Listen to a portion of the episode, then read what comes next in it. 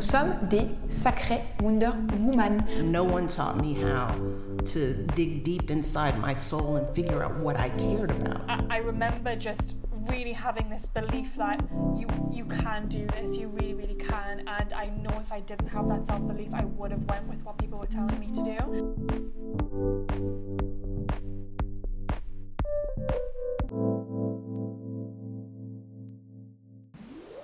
Hello, bienvenue dans un nouvel épisode de Let Women Talk About Entrepreneurship, le podcast qui partage mes discussions avec des jeunes femmes entrepreneurs afin de t'inspirer et de te donner les outils pour toi-même te lancer dans tes propres projets. Aujourd'hui, on se retrouve avec Megan qui a 21 ans et qui, juste avant la Covid, a repris le business de ses parents elle est aujourd'hui copropriétaire de Platinum Gestion Immobilière et s'occupe de la location de chalets luxueux qui peuvent accommoder de 2 à 20 personnes pour tous vos séjours, relaxation, célébration ou affaires. Petit extrait tout de suite. Il y a beaucoup de façons de se motiver, mais la meilleure façon de se motiver, c'est de se motiver soi-même. Et quand on fait quelque chose de réussi, de se dire Ah, bravo Meg, t'es vraiment hot, c'était bon ça c'est une bonne chose et ça semble, ça semble peut-être différent ou bizarre, mais ça joue sur le subconscient de se dire Ah, t'as bien réussi aujourd'hui. Megan a toujours voulu évoluer en immobilier. Elle a toujours été passionnée par le domaine. Elle voulait d'abord être architecte, puis elle a commencé peu à peu à s'intéresser à d'autres choses, dont la gestion immobilière. Elle a commencé à travailler en location de chalet auprès de ses parents à ses 12 ans, donc très très jeune, et a multiplié les jobs dans le milieu. Elle a travaillé notamment au Delta ou au Hilton. Elle te parle des standards de service dans ce domaine, de l'ambiance familiale de son équipe, ainsi que des aspirations qu'elle a concernant l'évolution de son business. J'avoue, j'ai un petit focus sur euh, les entreprises et le secteur touristique en ce moment. Euh, c'est peut-être parce que le voyage me manque énormément, mais en tout cas, euh, ça m'a encore une fois, comme l'épisode de Myriam, donné envie d'énormément voyager. Donc allez voir les photos sur le site, ça donne très très envie. J'espère que cet épisode vous plaira et je vous laisse tout de suite avec la discussion. Hello Megan, merci beaucoup d'être avec moi aujourd'hui pour nous parler de ton parcours, de ton histoire, de ton entreprise. Est-ce que tu peux commencer par te présenter pour les personnes qui nous écoutent et ne te connaissent peut-être pas? Oui, bonjour Vera, merci de m'avoir euh, sur le podcast aujourd'hui. Euh, donc, mon nom est Megan, j'ai 21 ans, je viens d'un petit village qui se nomme Brownsburg-Chatham, dans les Laurentides québécoises, euh, et j'ai étudié en hôtellerie, en gestion hôtelière et restauration, à Gatineau et maintenant j'ai repris la compagnie de mes parents pour euh, ouvrir mes ailes et, gérer, et gérer tout en, tant qu'entrepreneur. Ok, génial. Alors donc aujourd'hui, euh, tu as une compagnie, mais si on revient un peu en arrière et qu'on parle de toi, qu'est-ce que tu te voyais faire quand tu étais plus jeune? Donc, tu as fait des études en gestion hôtelière. Est-ce que tu as toujours voulu faire ça? Est-ce que tu voulais entreprendre déjà plus jeune? Donc, euh, plus jeune, j'ai toujours voulu être dans le, monde immobilier. Euh, donc, au début, ce qui était pour moi, c'était euh, être architecte. J'ai toujours été passionnée par les immeubles, l'architecture, la façon que c'est fait, le côté technique, dessin, tout ça. Et plus que j'avançais, plus que je trouvais que je, n'avais pas nécessairement les qualités artistiques ou ça m'intéressait un petit peu moins. Donc, j'ai commencé à penser à voir qu'est-ce qui pourrait m'intéresser aussi. Et euh, il y a une journée euh, au secondaire, on a eu une rencontre de, de collège et d'université. Puis on pouvait aller parler avec les gens. Et il y a une dame qui représentait le programme que j'ai fait en gestion hôtelière. Et dès que j'ai rentré et commencé à parler avec elle, j'ai passé les deux heures qu'on avait à jaser avec elle sans arrêt. Euh, donc, mm-hmm. c'est là que la piqûre a commencé et j'étais, c'était vendu à ce moment-là. Mhm. Et tu nous as dit du coup que tu avais repris le, business de tes parents. Ils ont aussi toujours évolué en gestion immobilière et hôtelière? Euh, Oui et non. Mon père a été contracteur général euh, toute sa vie. Donc, il a fait, dans le fond, euh, il a bâti les chalets que nous, on loue maintenant. Je parlerai tantôt, mais il a bâti les maisons, les chalets. il a fait ça toute sa vie. Et ma mère était plus un peu côté acheteur, mais en construction aussi. Puis, elle a toujours été été très, très bonne en service à la clientèle. Donc, quand le projet des chalets a commencé, ils se sont dit on va se lancer en location. ça fait maintenant 10 ans et ça l'a, ça l'a juste évolué. Mhm. Est-ce que tu penses que ça t'a influencé un peu pour ton choix de, de filière d'études? Définitivement. Donc, j'ai ma première emploi, euh, j'ai je travaillais pour mes parents. Euh, donc, j'ai commencé à faire des locations. J'avais 12 ans. J'avais la petite voix de Megan, super aiguë au téléphone, euh, qui répondait pour faire des locations de chalet. j'ai fait de l'entretien mhm. ménager pour aider aussi. donc, c'est non, c'est définitivement la piqûre qui a, qui a aidé à, à tout développer. Mhm. Donc, tu as commencé tes études. tu m'as dit que tu avais travaillé dans plein d'hôtels différents, dans plein d'endroits différents. Est-ce que tu peux nous parler un peu de la, chronologie jusqu'à ce que tu aies repris le business? Oui, bien sûr. Donc, quand j'ai euh, commencé mes études, j'ai en fait appliqué dans un grand hôtel à Gatineau qui s'appelle le, Hilton Lac Lémy. Euh, donc, c'est un hôtel qui est jumelé à un casino euh, et c'est énorme. C'est connu à travers le Québec dans le monde hôtelier. Puis, j'avais que 16 ans, j'ai fait l'entrevue et tout. Et euh, ils ont voulu m'engager, mais quand ils, m'ont appelé pour me donner l'emploi, euh, ils m'ont demandé ma date de naissance parce que l'établissement appartient à l'Auto-Québec et j'avais que 16 ans. Donc, je n'ai pas pu avoir l'emploi. J'étais, euh, j'ai été choisie à travers, je pense qu'on était 40 personnes dans l'entrevue. Il fallait faire deux tests écrits. J'ai eu quatre entrevues. c'était vraiment quelque chose, mais ouais. Donc, ça, c'était la première expérience qui n'a pas fonctionné. Euh, mhm. Ensuite, j'ai travaillé dans un, petit hôtel qui s'appelle le Quality Inn, donc dans la chaîne euh, qu'on appelle Choice Hotels. Euh, donc, j'ai travaillé avec eux pendant presque deux ans. ensuite, j'ai débuté à, travailler à Ottawa. donc, tout était en anglais, mais les, les, hôtels étaient un petit peu plus haut de gamme que ce qu'on offrait à Gatineau. donc, à Ottawa, j'ai travaillé dans le Sheraton pendant presque deux ans.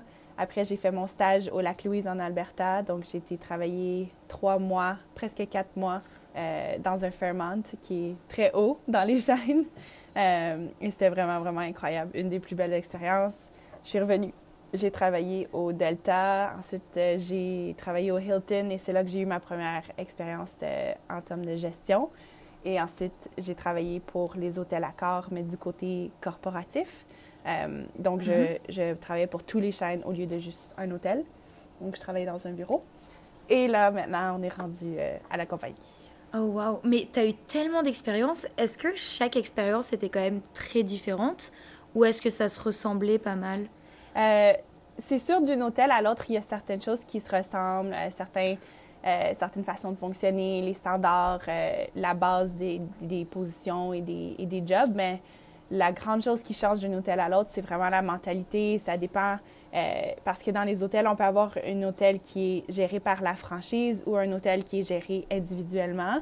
Et juste là, c'est énormément différent parce que le niveau de flexibilité, de décision et de proposition est énorme.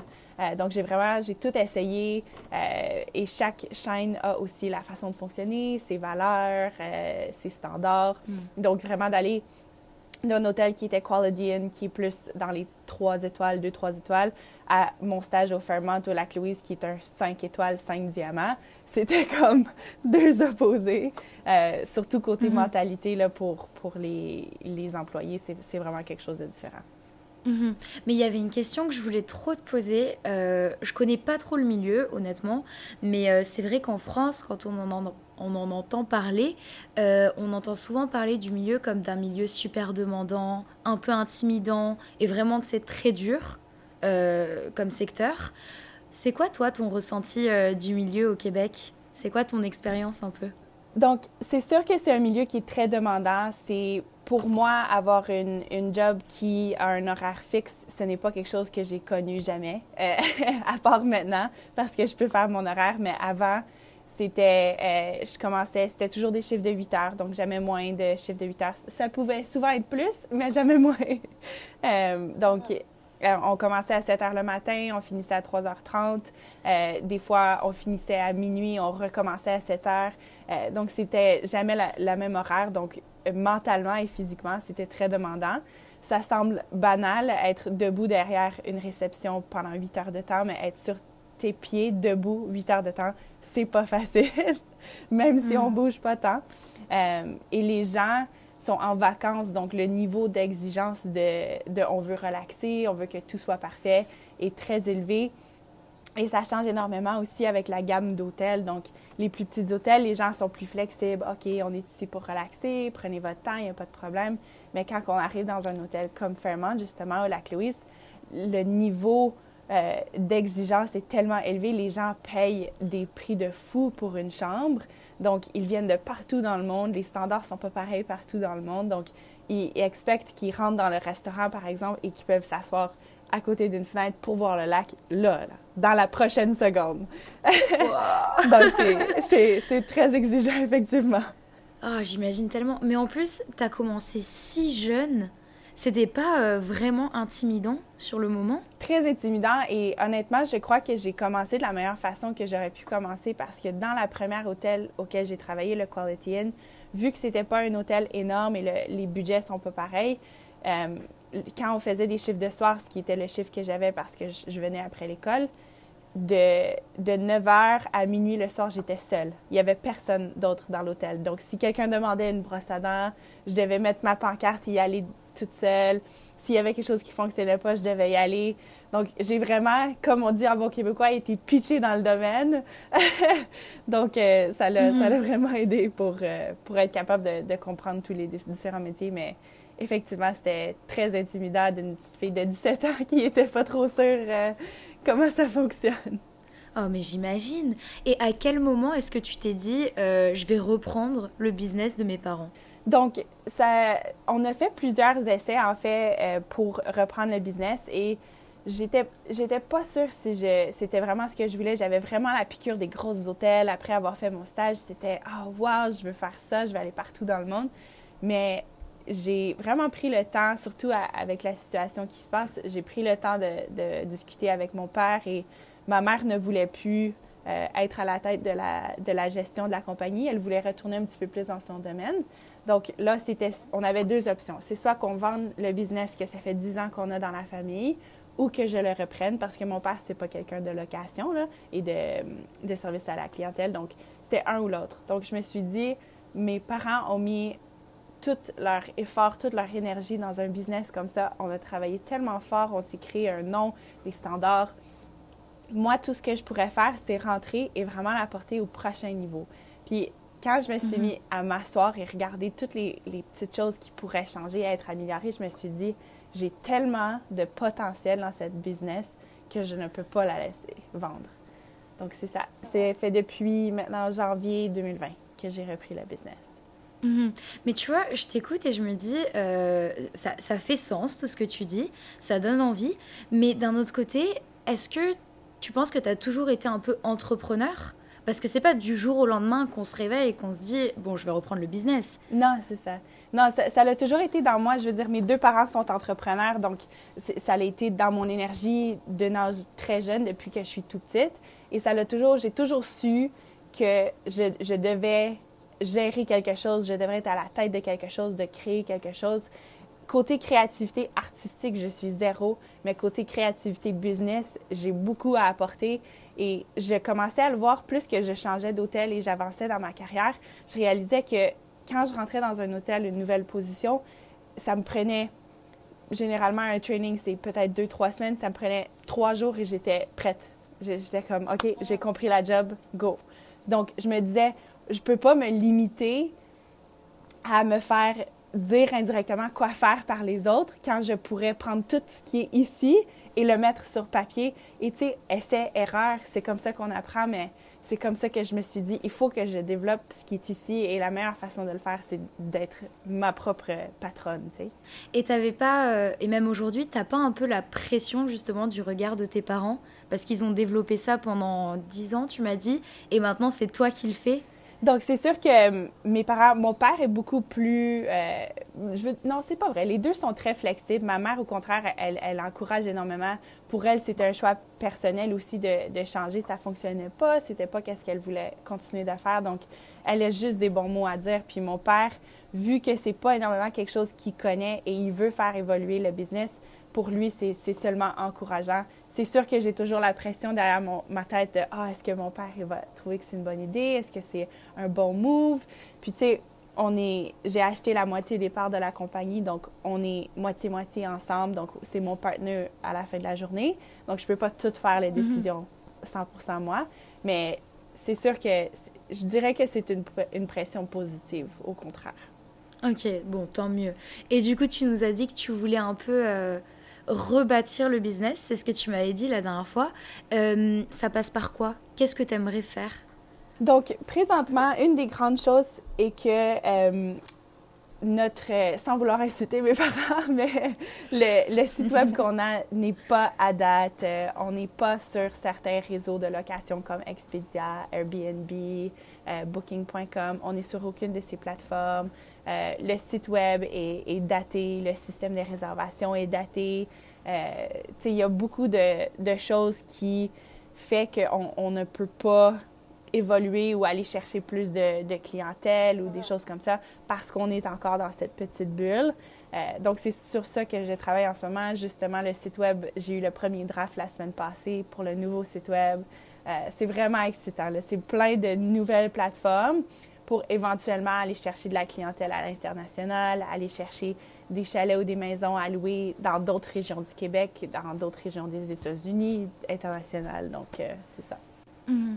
Mais parce que comment ça fonctionne exactement? Qu'est-ce que vous faites? Vous avez un groupe de chalets et vous les louez, c'est ça? C'est ça. Donc, dans le fond, euh, les chalets ne nous appartiennent pas tous. Mon, mon père en a quelques-uns à lui. Mais sinon, euh, ce qu'on fait, c'est la compagnie qui, qui, est notre compagnie Platinum Gestion Immobilière. On gère les chalets euh, côté gestion entière de la maison, donc entretien intérieur, extérieur, etc. et la location. Donc, euh, on fait vraiment la, location des chalets à court terme, long terme, peu importe la, la, demande.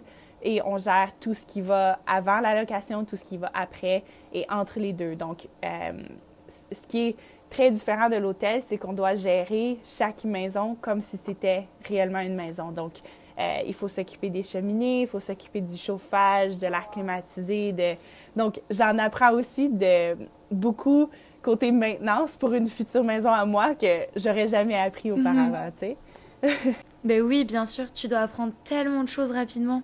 Enfin, c'est fou que tu fasses ça aussi jeune. Et tu as combien de... Vous avez des employés, j'imagine? Oui, euh, donc, côté location, parce que surtout avec la situation en ce moment, c'est pas, euh, la demande n'est pas aussi forte. Donc, côté réservation, je porte beaucoup de chapeaux en ce moment. donc, euh, location, marketing, etc., c'est moi qui fais tout côté bureau. côté entretien ménager, on a une équipe de trois ou quatre personnes. et après ça, côté maintenance, on a deux personnes qui s'occupent de ça. Wow. Et justement, du coup, tu as repris la tête de l'entreprise pendant la COVID?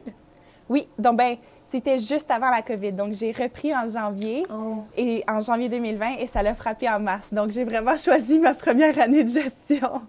Eh bien, le secteur euh, hôtelier, c'est un secteur qui a été énormément touché. Euh, comment ça s'est passé pour vous? Euh, c'est sûr que ça a été très difficile au début. On a été obligé de fermer nos portes pour trois mois, ce, qui était, ce qui était très difficile euh, et on a été obligé de rembourser tous les gens qui avaient fait des réservations euh, parce qu'on n'était pas bien guéris pour euh, pouvoir offrir. Les grosses chaînes d'hôtels ont pu dire OK, vous pouvez déplacer vos séjours ou on vous offre un crédit, mais nous, c'était pas quelque chose qu'on avait, qu'on avait un plan pour, donc un, plan d'action pour des, des, crises comme celle-ci. Donc, ça, ça a été vraiment quelque chose pour les trois mois d'être fermé.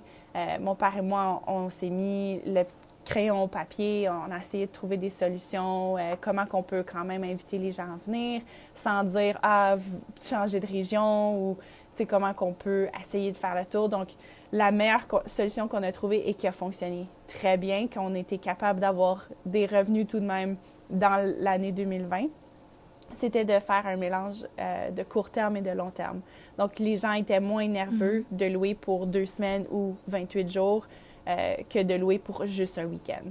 Donc, on a ajusté nos prix en conséquence et les gens prenaient, OK, on va prendre euh, le mois de juillet, 28 jours au mois de juillet, et comme ça, le, chalet est à nous pour les 28 jours, personne ne nous dérange, on peut y aller les week-ends et les prix sont en conséquence. Donc, euh, quand on a fait ça, ça nous a beaucoup aidé, mais c'est sûr que notre chiffre d'affaires n'était pas du tout qu'est-ce qui a été dans les années passées. Ben oui. Et puis, le, enfin, le pire, entre guillemets, c'est que tu as repris la tête juste avant la Covid. Tu t'es senti comment? Ça t'a pas découragé de voir que dès que tu étais arrivé à la tête, directement, tu avais un problème que tu n'aurais pas pu imaginer? C'est honnêtement au début, quand ça a commencé, je, je ne savais pas quel côté prendre, mais de voir mon père qui était tellement comme écoute Megan, on va trouver une solution, on va faire quelque chose ensemble, pitch-moi des idées, je vais t'en lancer aussi, on va, on va s'écrire à tous les jours, on va trouver quelque chose. De voir que lui n'était pas intimidé par la situation m'a vraiment aidé à juste pousser et je me suis dit, c'est la meilleure année pour le faire parce que je vais apprendre tout et je vais apprendre tellement de mhm. choses en peu de temps que les années suivantes vont être tellement plus simples. En tout cas, on l'espère, mais, mais c'est, une année vraiment pour pouvoir se mettre la tête dans l'arrière du business et comment qu'on fait euh, bâtir cette business. Tu sais, on, on, revient quasiment comme un start-up dans cette situation-là parce que il faut fermer trois mois, puis il faut réouvrir. Puis les clients qui venaient avant, c'est peut-être pas des gens qui ont le budget pour prendre un mois ou, tu sais, c'est totalement une différente gamique, mais non, ça a, été, euh, ça a été difficile, mais ça l'a bien été quand même. Puis c'est aussi à ce moment-là, je pense que tu vois à quel point c'est bénéfique de se partir en affaires avec quelqu'un d'autre et d'avoir un associé, parce que imagine gérer ça toute seule ah oui, vraiment. J'ai été très, très reconnaissante. Et surtout, mon père, il y a, je pense qu'il y a quatre ou cinq compagnies maintenant qui font un petit peu de n'importe quoi, mais ça l'aide vraiment d'avoir quelqu'un qui a cette tête-là parce que j'ai pas pris de cours d'entrepreneuriat ou de cours de business ou des choses comme ça. Fait que, tu sais, c'est pas le côté derrière de la business, c'est pas mon expertise et c'est quelque chose que j'ai vraiment appris étant les deux pieds dedans euh, cette année. Donc, euh, non, ça l'a vraiment aidé d'avoir mon père derrière moi. Mhm. Et justement, donc tu parles de euh, comment apprendre un peu à gérer en entrepreneuriat. donc, tu dis que l'entrepreneuriat, ça s'apprend sur le terrain, pas vraiment en cours. Quels seraient tes conseils pour des jeunes qui aimeraient entreprendre aussi en hôtellerie, en immobilier, etc., de par ton expérience? Bien sûr. Donc, le plus grand conseil que je peux donner, c'est il faut pas avoir peur à l'échec. Parce que en hôtellerie, en immobilier et probablement dans tous les autres départements, c'est quelque chose qui va arriver et c'est quelque chose, je suis la parfaite exemple, deux mois que je commence de gestion et on ferme nos portes. Donc, il faut vraiment rentrer la tête forte. Il faut pas se laisser intimider par les gens autour. Euh, tu il y avait certains membres de ma famille qui n'étaient pas nécessairement euh, encourageants que je reprenne le business de mes parents. Euh, des amis qui étaient peut-être comme Ah, est-ce que tu es sûre? T'aimes-tu vraiment ça? Tu sais, donc, il faut vraiment à se dire OK, go, on y va. Puis, la plus grande chose que je dirais qui m'aide moi et que j'ai appris dans un de mes cours, en fait, là, c'était, c'est quelque chose qui m'a beaucoup aidé, c'est que la motivation, il y a beaucoup de façons de se motiver, mais la meilleure façon de se motiver, c'est de se motiver soi-même. Et quand on fait quelque mm. chose de réussi, de se dire Ah, bravo, Meg, t'es vraiment hot, c'était bon ça. C'est une bonne chose et ça semble, ça semble peut-être différent ou bizarre, mais ça joue sur le subconscient de se dire Ah, t'as bien réussi aujourd'hui. Bravo, c'était bon ça. Ou, peu importe où, ah, regarde, sais-tu quoi, il t'en reste trois aujourd'hui, là, t'es capable. Ah ouais, t'es capable, go.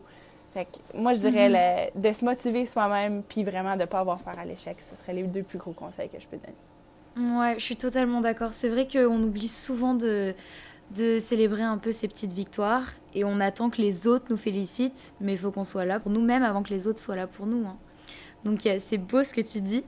Et euh, est-ce que pendant ton, ton parcours, que ce soit salarié ou entrepreneurial, tu as eu des ressources qui t'ont inspiré, qui t'ont motivé? Ça peut être n'importe quoi, ça peut être un livre, ça peut être un film, mais quelque chose que tu aimerais recommander aux personnes qui nous écoutent? Euh, C'est sûr que hum, je sais, je sais pas si l'inspiration, je dirais que c'était beaucoup les gens avec qui j'ai travaillé, j'ai euh, et je dirais J'aime beaucoup lire. Euh, il y a des, des livres qui, qui, parlent vraiment de la motivation ou comment être euh, plus fort. Euh, il y en a plusieurs. J'ai pas les titres qui me viennent en tête. Sont, je crois qu'ils sont tous en anglais, là, mais, mm-hmm. mais c'est tout. soit des livres comme ça ou des gens avec qui on travaille. Tu sais, un, un, gestionnaire qui est capable de, de, se mettre, mettons, dans les pieds d'une job qui est trois personnes plus basses que lui ou quatre personnes plus basses que lui, pour ou elle, ça, m'a vraiment inspiré et un de, mes mentors qui a été dans la, deuxième hôtel où j'ai travaillé, il, a toujours été capable de... Il embarquait sur le terrain, puis, tu sais, Megan, regarde, c'est pas grave. Euh, oui, OK, c'est peut-être pas ta job, mais en ce moment, on a besoin que tu aides là. Puis, tu sais, c'est c'est vraiment, je dirais, les gens autour de nous, peut-être des fois on le réalise pas, peut-être qu'ils deviennent des amis ou oh, oh, c'est des patrons, mais quand on se met vraiment à penser à quel était leur parcours et comment eux se sont rendus ici et comment que eux sont capables de se mettre dans nos, dans nos souliers, moi, ça m'a beaucoup aidé. Puis, tu sais, même les gens qui étaient à mon niveau, plus bas, plus haut, whatever, c'est ce que j'essayais toujours de trouver, c'était un petit quelque chose d'inspirant ou d'intéressant dans chacune de ces personnes parce qu'il n'y a, a pas une personne qui, qui pense pareil. Puis je pense que c'est ça qui m'a inspiré le plus à, à, continuer à développer, à comprendre les autres personnes. Euh, ouais. Est-ce que tu dirais, euh, juste une petite question qui m'est venue en écoutant ta réponse là, est-ce que tu dirais que dans le secteur de l'hôtellerie euh, au Québec, le staff est très connecté, très bienveillant euh, ensemble? Donc, c'est sûr que ça dépend de, de l'hôtel et du département. Mais dans les deux départements où j'ai le plus travaillé, qui étaient la réception et les restaurants, les gens, on devient comme une famille. C'est c'est, on, on, on, sort le vendredi soir, tout le monde qui est, qui est capable de sortir va mm-hmm. venir. Euh, OK, on va souper, tout le monde va venir, euh, tout le monde connaît un petit peu. C'est un, un, domaine qui peut être un petit peu un couteau à deux tranchants. Tout le monde sait tout sur tout le monde, mais on est aussi tous très proches. Donc, euh, c'est, c'est vraiment un domaine qui est, pour le, le rassemblement, c'est tous des gens qui sont orientés service à la clientèle, aider les, les gens, créer des expériences. Donc, avec la mentalité qui se rassemble, on est, on est très connectés. Ah, tant mieux. Et euh, est-ce que tu est-ce que aimerais euh, rajouter quelque chose avant qu'on termine l'épisode? Euh, tout ce que j'ai à dire, c'est que le domaine de l'hôtellerie, c'est ça semble peut-être des fois un, domaine qui peut être difficile ou inaccessible, mais c'est un, domaine qui, qui, est très accessible pour beaucoup de gens et c'est un domaine qui est positif et, et qui, qui, rapporte beaucoup. Donc, moi, la seule chose que je rajouterais, c'est que allez-y, l'hôtellerie est là. Elle va toujours être là, on l'espère. Mais oui. Et si on veut plus d'informations sur toi, euh, sur ton business, sur ce que tu proposes, où est-ce qu'on peut te retrouver? Oui, donc euh, sur LinkedIn, Megan Filiatro, le nom de famille. Euh, et je suis aussi sur Instagram. La page des chalets, c'est chalet avec un S underscore platinum. le nom de la compagnie, c'est Platinum Gestion Immobilière. Donc, on est sur Instagram, Facebook, LinkedIn. Et personnellement, mon Instagram, c'est Meg et barre en dessous, Phil. Ok, ben parfait. Je mettrai tout ça dans la, dans la description. ça, les personnes pourront juste cliquer et aller checker si elles veulent plus d'informations. Et merci beaucoup, Megan, d'avoir accepté de me parler. Oui, merci, Vera.